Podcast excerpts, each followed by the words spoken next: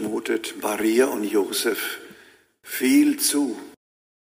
Ein erstes dazu. Wunschkinder scheinen heute immer mehr in den Bereich des Möglichen zu kommen. Eltern sollen in die Lage versetzt werden, Geschlecht, Farbe der Augen und der Haare und so weiter zu bestimmen. So wenigstens stellt es sich ein Teil der Genforscher vor. Ob Kinder gezeugt werden und auf die Welt kommen, wird heute meistens von den Eltern geplant. Ob die Kinder dann den Vorstellungen der Eltern entsprechen, muss ich erst noch herausstellen. Maria und Josef haben ein ganz anderes Problem. Ein Kind ist unterwegs. Es ist kein Wunschkind. Obwohl seit Jahrhunderten fromme Menschen in Israel auf die Geburt des Messias warten. Die Vaterschaft ist ungeklärt. Zwar waren die beiden verlobt, aber eine Verlobung war nach der damaligen Verständnis die verbindliche Erklärung des Ehewillens beider Partner vor Zeugen, aber noch keine intime Gemeinschaft. Und jetzt ist ein Kind unterwegs, aber Josef ist nicht der Vater. Das ist nach damaliger Auffassung Ehebruch, das ist eine Schande, ein Skandal. Die Aussage, das Kind sei durch das Wirken des Heiligen Geistes gezeugt, erklärt die Sachlage rein menschlich überhaupt nicht. Im Gegenteil. Kritiker sagen, das könnte eine lebendige Ausrede sein, Gott als Lückenbüßer. Aber das grenzt ja schon an Blasphemie, an Gottes Lästerung. Aber ein Problem bleibt. Eine Verlobte bekommt ein Kind, aber der, mit dem sie verlobt ist, ist nicht der Vater. Er steht nicht einmal in Verdacht, es zu sein.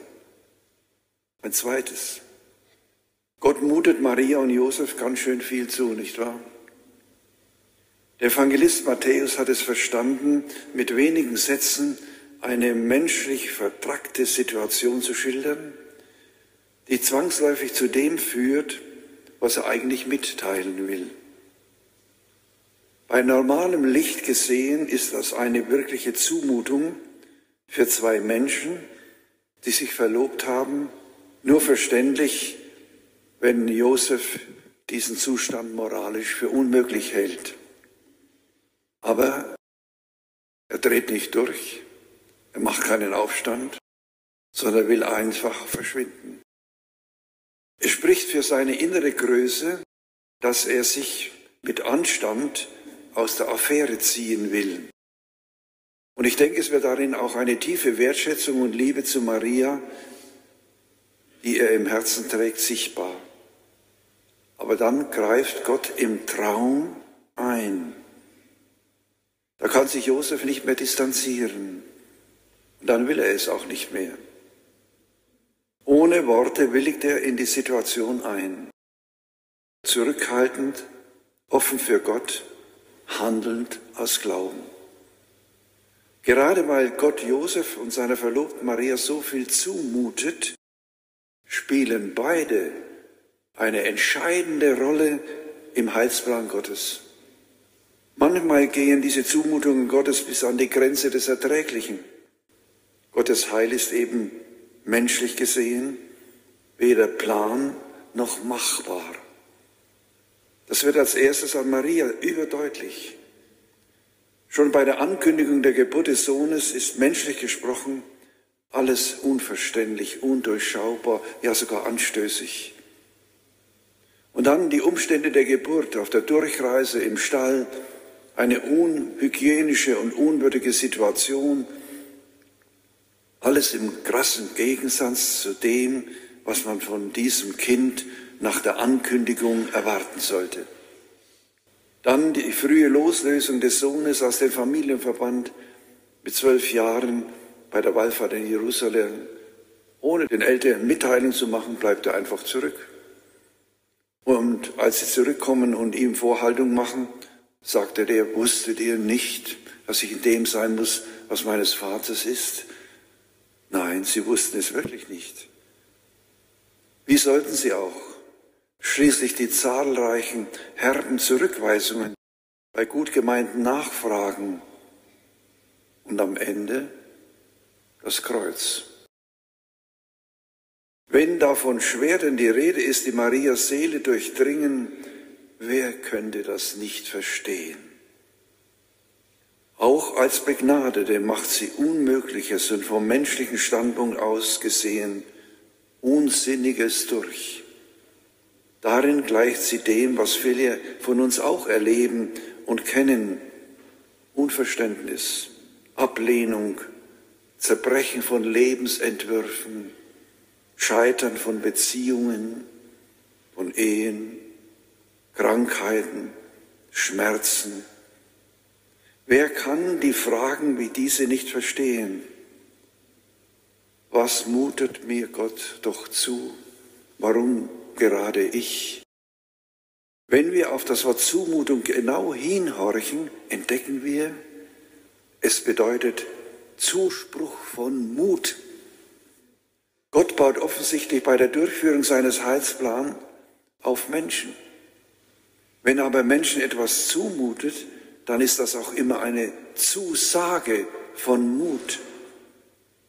Auch das ist erkennbar an Maria und Josef. Bei den Verkündigungserzählungen geht es nicht einfach um die Ankündigung einer unehelichen Geburt. Vielmehr geht es darum, dass Gott eine ganz neue Geschichte mit den Menschen anfängt. Und dabei sollen beide mitwirken. Diese Geschichte beginnt als erstes mit einem Zuspruch von Mut. Es heißt, fürchte dich nicht. Das sagt der Engel zu Maria und das sagt er im Traum zu Josef. Fürchte dich nicht. Gott bringt sich also selbst mit ins Spiel. Er geht jeder Zumutung voraus. Er bringt sich selbst ein, indem er seinen Namen wahr macht, ins Leben übersetzt, Yahweh, ich bin der Ich bin da. Ja, Gott ist da, auch für uns heute. Das kann Mut machen in der menschlichen Zumutung, auch durch den Titel Immanuel, Gott mit uns den die Jungfrau Maria, den sie gebiert, geben soll, weist Gott darauf hin, dass er selbst mit im Spiel ist. Ein drittes dazu, Immanuel, Gott mit uns. Mit dem angekündigten Kind sollten Maria und Josef erfahren, sein Name bezeichnet, was er für uns ist. Der Name Jesu heißt nämlich übersetzt Gott ist Heil. Gott ist Helfer und Retter. Gott ist Erlöser.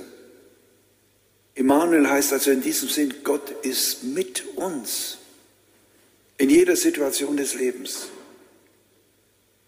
In ihm hat Gott selbst seinen Namen wahrgemacht, den er dem Mose am brennenden Dornbusch mitteile. Yahweh, ich bin der, ich bin da. Das ist mein Name für immer, sagt er dem Mose. Gott steckt endgültig in unserer Haut durch die Menschwerdung. Er hat das Antlitz eines Menschen in Jesus. In diesem Kind beschenkt er uns mit sich selbst. Und wir können nichts anderes tun, als ihn empfangen und aufzunehmen in der glaubenden Hoffnung, die auch Josef und Maria an den Tag legen. Jesus, ein Geschenk Gottes an sein Volk Israel, an die ganze Welt, an dich, an dich, an mich. Für uns kommt es darauf an, dass wir dieses Geschenk annehmen und empfangen. Das ist die wichtige Botschaft des Advents, die wir an Weihnachten als erfüllt feiern.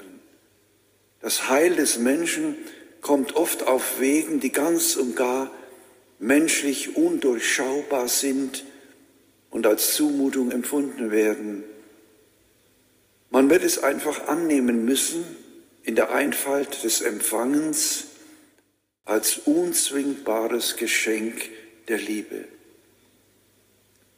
In Jesus hat Gott inmitten einer unfruchtbaren und oft hoffnungslosen Menschheit einen neuen Anfang gesetzt, der nicht Produkt der eigenen Geschichte ist, sondern Geschenk von oben.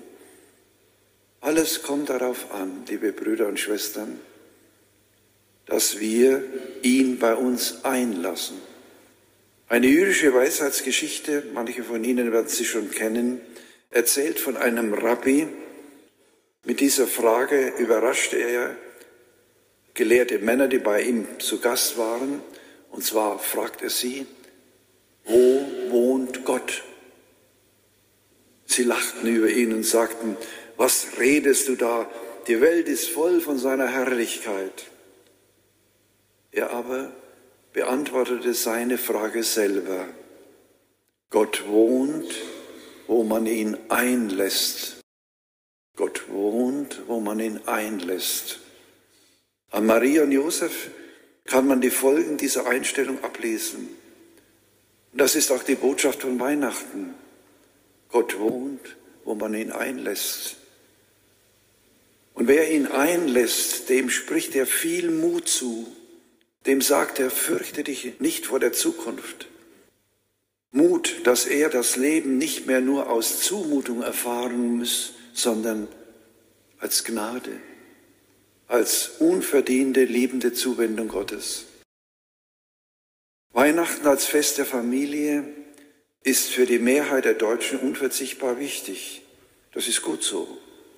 Aber für uns Christen ist es mehr. Gott zeigt uns durch Jesus, dass er das Leben ist, dass er mit uns lebt. Mag der Sinn der Weltereignisse für uns oft undurchschaubar, ja bedrohlich erscheinen, Zumutung sein, mag unser eigener Lebensplan durchkreuzt werden, aber merk dir eines, Gott wohnt in dir, er wohnt in mir. Wenn wir ihn einlassen, wohnt er in uns. Darum ist Weihnachten ein so schönes Fest. Wir Christen haben allen Grund, es zu feiern.